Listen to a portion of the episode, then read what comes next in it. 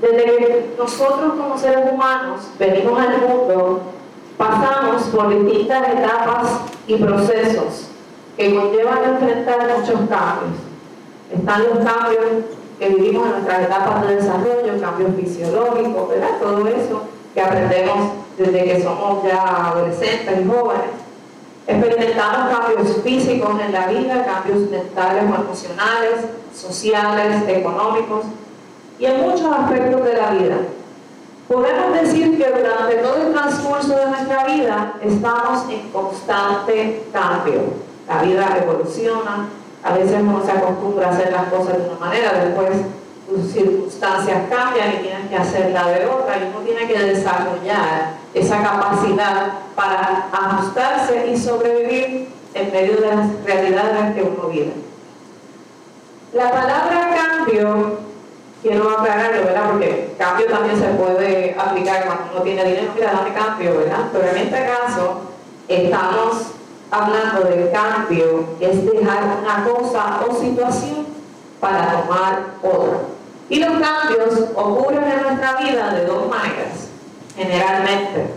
La primera manera en que enfrentamos cambios en nuestra vida puede ser por decisión propia, o sea, que libre y voluntariamente yo decidí hacer o dejar de hacer algo en mi vida porque yo entiendo que eso es conveniente para mí o no lo es. Por ejemplo, yo decidí bajar de peso. Y para bajar de peso, pues eso implica que yo tengo que hacer una dieta, hacer ejercicio, ¿verdad? Todo eso.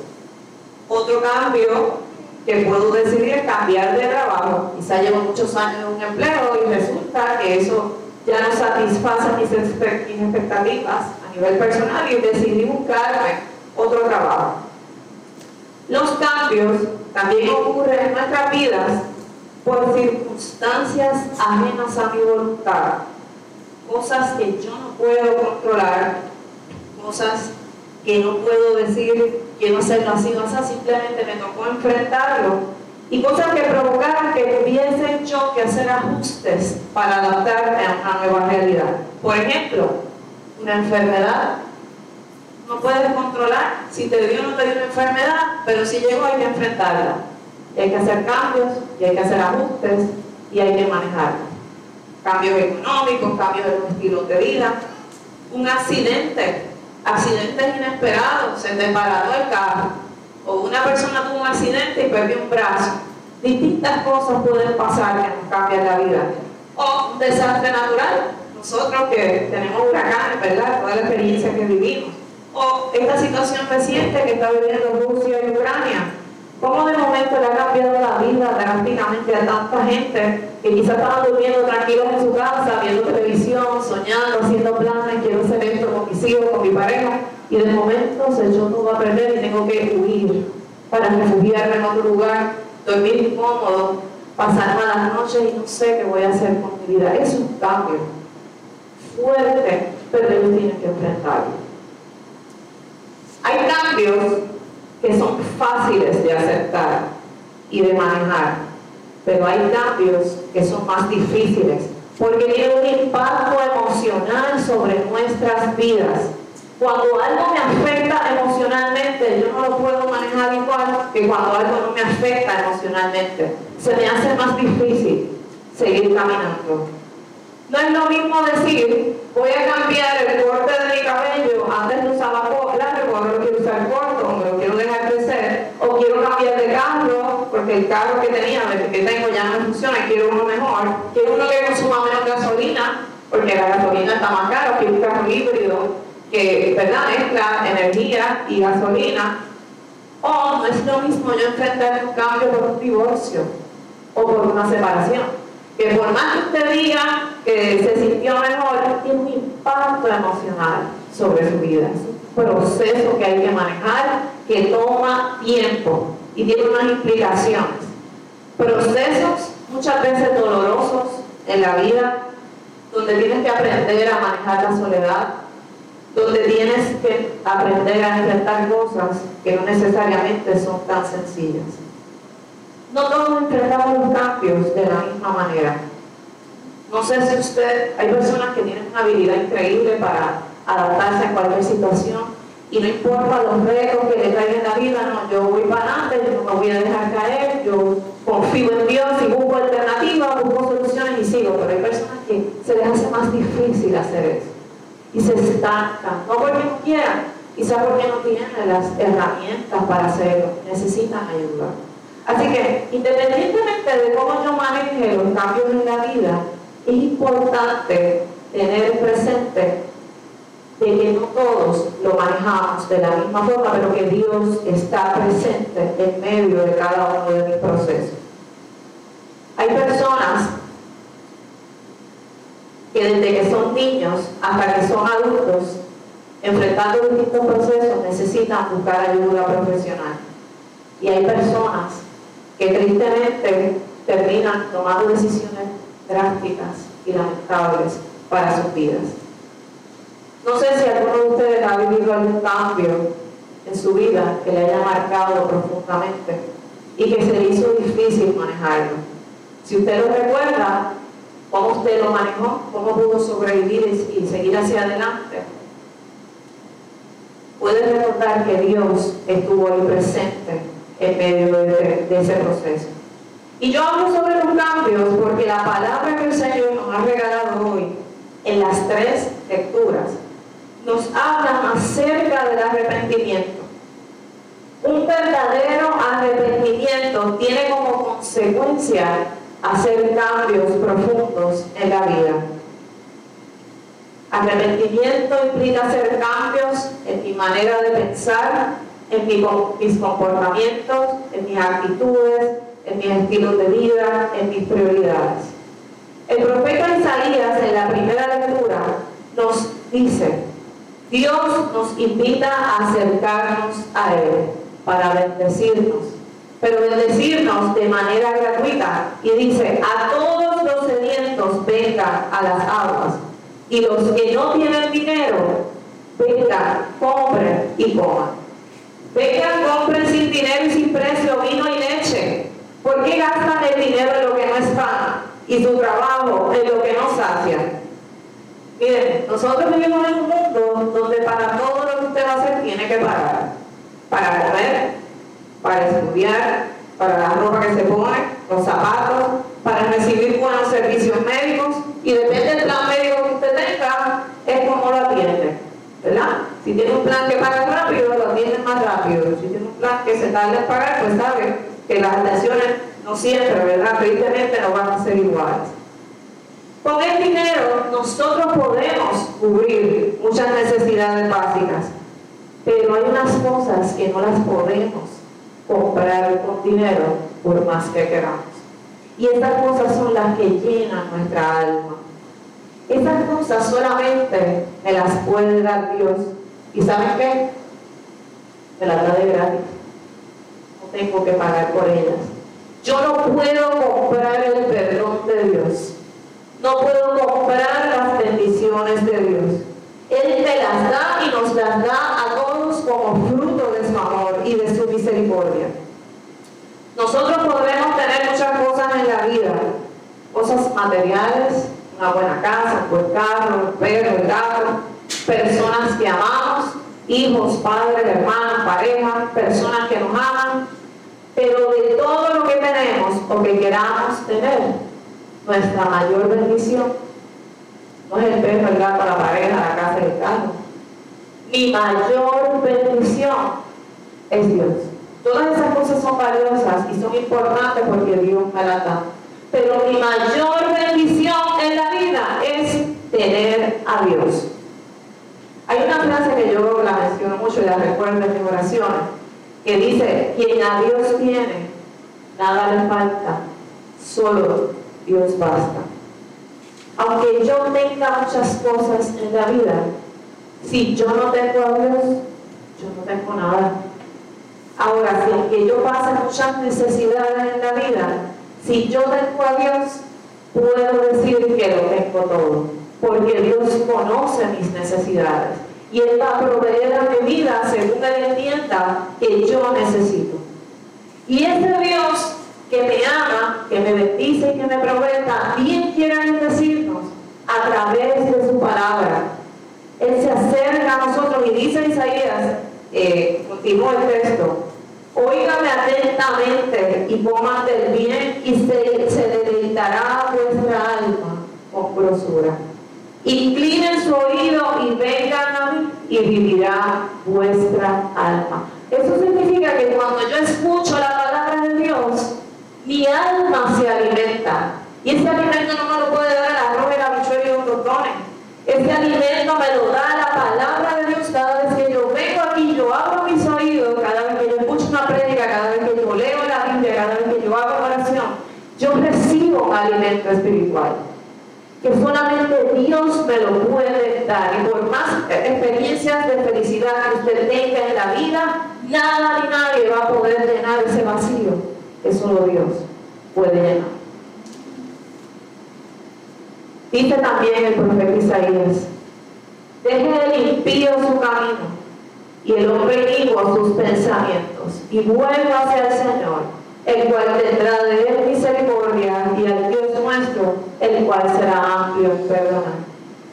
Nos invita esta mañana a cambiar de vida, a mejorar nuestra manera de actuar, a mejorar nuestra manera de ser. Cosas que yo tengo que ponerme un alto y dejarlas atrás porque yo he reflexionado que a Dios no le agrada. Yo hoy puedo decidir, yo de hoy en adelante yo voy a dejar de hacer esto porque yo he reconocido que esto a Dios no le agrada. Y si, si no hay nada que yo encuentre que estoy haciendo que a Dios no le ofende, pues déle gloria a Dios y siga adelante, ¿verdad? Pero si hay algo que hay que dejar atrás, pues vamos a traerlo a nuestra mente, a nuestro corazón y dice el Señor, vengan a mí porque yo les quiero perdonar, yo les quiero transformar, yo les quiero renovar, yo les quiero dar dones, les quiero derramar mi gracia y mi misericordia sobre cada uno de ustedes. Quiero bendecir tu vida hoy, no solo diciéndote que te perdono y que te amo y que tengo compasión de ti, sino que quiero bendecir tu vida dándote algo y quiero hacer algo contigo que es mucho más grande que lo que tu capacidad humana puede entender. Dios quiere hacer cosas grandes con nosotros. Tiene planes de bien y no de mal. ¿Y cuáles son esas, esas cosas grandes? A veces nosotros no las podemos ver porque dice el texto, mis pensamientos son más altos que tus pensamientos. Dios ve cosas que yo no las veo porque muchas veces solamente estoy mirando mi realidad inmediata, lo que tengo de frente. Para mirar y escuchar a Dios, yo tengo que detenerme, cerrar mis ojos y elevar mi corazón. Decir, Señor, ¿qué tú quieres hacer en mi vida? Dios, mis hermanos y hermanas, quiere bendecirlos. ¿Usted cree con su corazón que de verdad Dios quiere bendecirlo? ¿Sí? Usted puede decir que Dios le ha bendecido en su vida grandemente. Si usted lo cree, dígame con su corazón. Dígale al que está a su lado, Dios quiere hacer algo grande en tu vida. Dígase. Dios quiere hacer algo grande en tu vida. Dios quiere bendecirte. Si Dios me ha bendecido, Él quiere bendecirme aún más ya me ha bendecido. Y para eso solamente hace falta acercarme a Él, creer en Él, confiar en Él y dejarme guiar por Él. Nos dice Pablo en la segunda lectura, Pablo se está dirigiendo a la iglesia de Corinto. Hay una situación en ese momento donde esta comunidad estaba cometiendo una serie de errores y de pecados que no estaban bien. Él estaba tratando, él estaba llevando un mensaje diciéndoles, miren, el Señor, Dios es bueno, Dios puede derramar sus bendiciones y sus privilegios y sus privilegios sobre la vida de cada uno de ustedes. Pero aunque Dios te bendiga, tienes que tener cuidado de no caer en los mismos pecados y errores que cayeron sus padres. No sé si usted escucha este refrán que nadie calienta por cabeza mía. Nadie aprende. Hay gente que dice, bueno, eh, me dieron tal consejo, yo vi que tal persona caminó por este lado, se, se fue por un barranco, pero bueno, yo lo voy a hacer como quiera y hasta que yo no me doy contra el piso, yo no, yo no aprendo. Hay personas que aprenden a fuerza cantazo. Hay personas que aprenden y se dejan guiar por consejos, ¿verdad? Por ver, si, este, si este hizo eso y mal, pues yo no lo voy a hacer para que me pase lo mismo. No, pero hay gente que va para allá otra vez, a que le pase lo mismo. Pero entonces, ¿verdad? Y donde viene, hay que pedirle al Señor un espíritu de sabiduría y de prudencia. Entonces no nos podemos quejar, ¿verdad? Cuando nos pasa cosas. ¿Por qué? Porque ya no lo advirtieron. Entonces Pablo está diciendo a estos hermanos, miren, hubo un grupo que se puso de rebelde y de desobediente a Dios. ¿Y qué pasó? Quedaron postrados en el desierto. Pero eso pasó no porque pecaron una sola vez, porque Dios le había dado oportunidades como es. Pecaron no una, ni dos, ni tres, muchas veces, hasta que pasó lo que pasó, ¿verdad? Porque Dios es bueno y misericordioso. Así que cuídense, les decía Pablo, cuídense de no poner cosas o personas en el lugar de Dios en sus vidas. ¿Por qué? Porque el lugar de Dios es sagrado. Por más que yo digo o diga que yo amo a Dios sobre todas las cosas, yo tengo que ver si en mi diario vivir verdaderamente yo amo a Dios sobre todas las cosas. No es decir Dios es todo para mí. Dios es maravilloso y sí es bueno que tenemos que declararlo con nuestro corazón y con nuestras vidas. Pero las prioridades de mi vida, verdaderamente Dios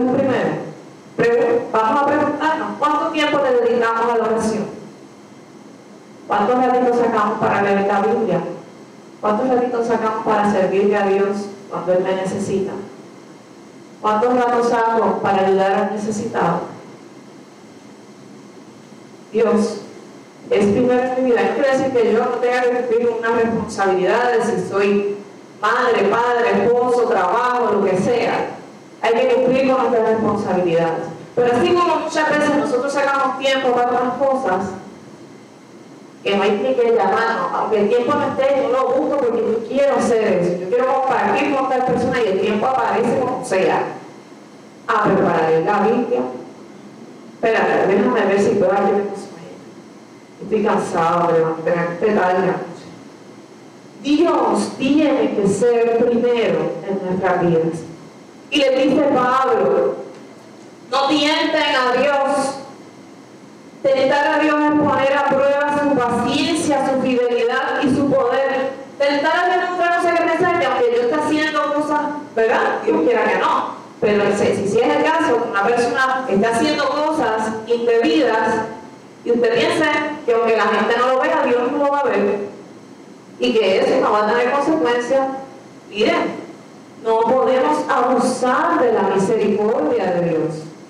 Tenemos que tener temor de Dios y temor de Dios es saber que Dios es todopoderoso, que Él es soberano, que Él ve lo más profundo de mi corazón, que Él conoce mis pensamientos, Él sabe cuando yo me siento triste, Dios sabe cuando tengo coraje, Dios sabe cuando yo estoy con una persona que se me hace difícil manejar.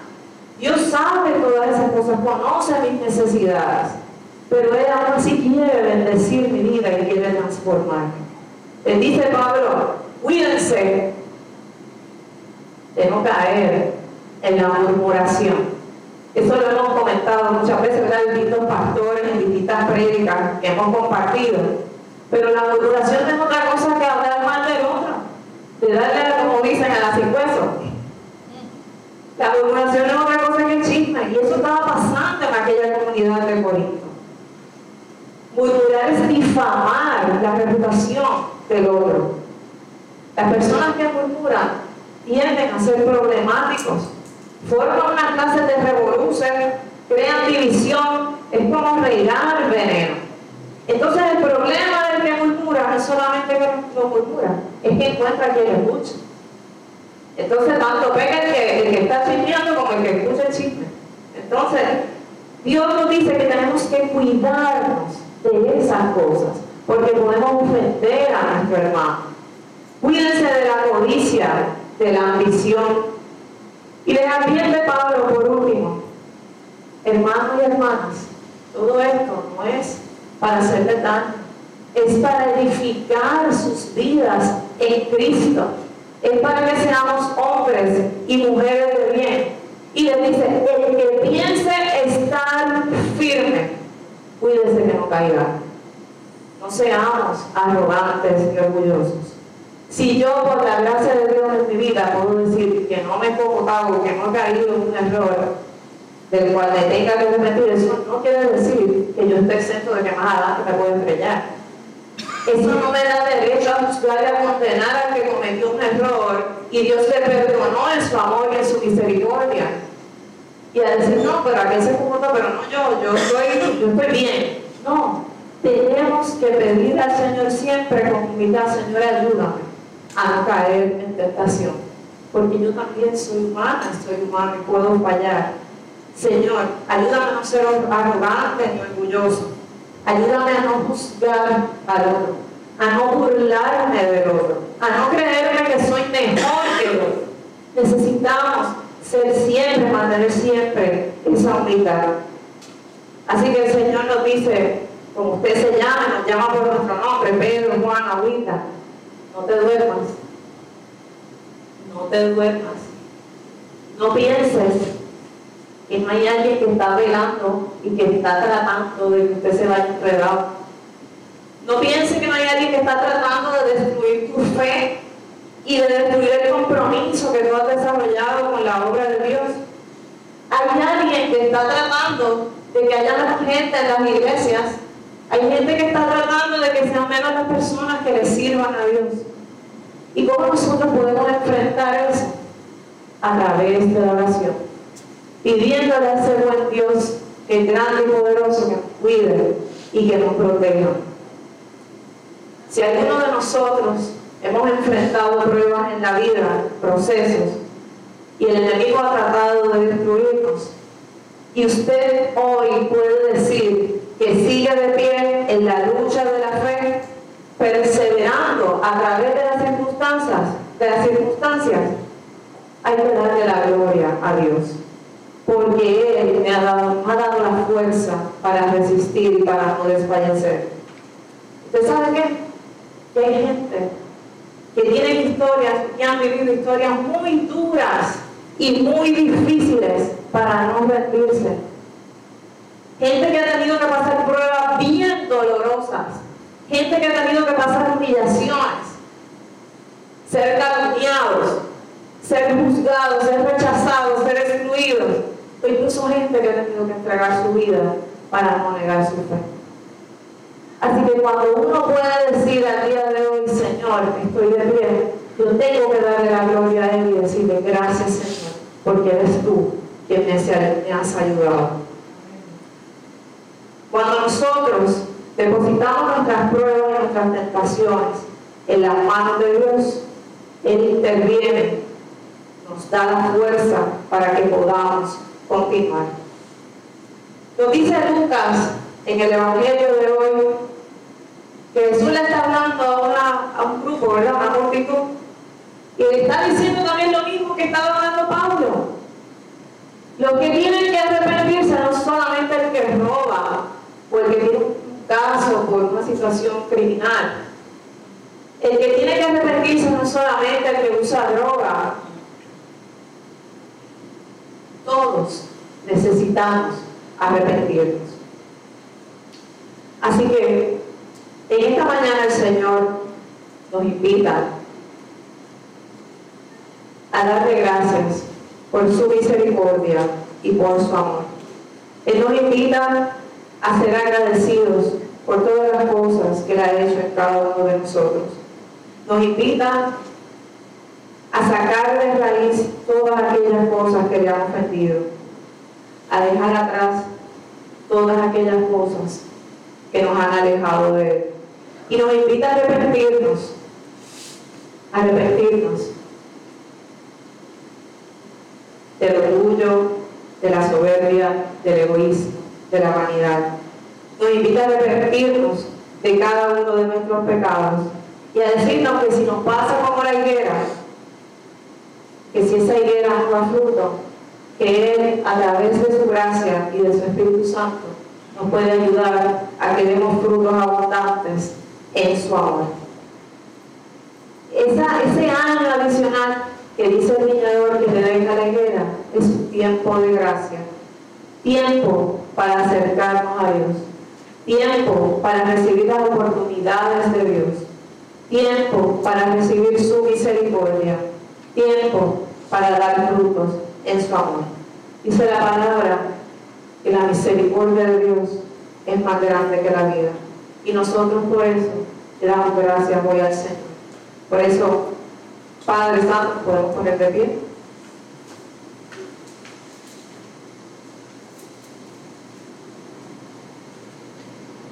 Te pedimos en esta mañana que vengas a cada uno de nosotros. Te pedimos que nos ayudes a cambiar aquellas cosas que no son de tu agrado y que en esta cuaresma, Señor, podamos renovarnos, transformarnos y permanecer fieles a ti. En el nombre de Dios Jesús. Amén. Amén.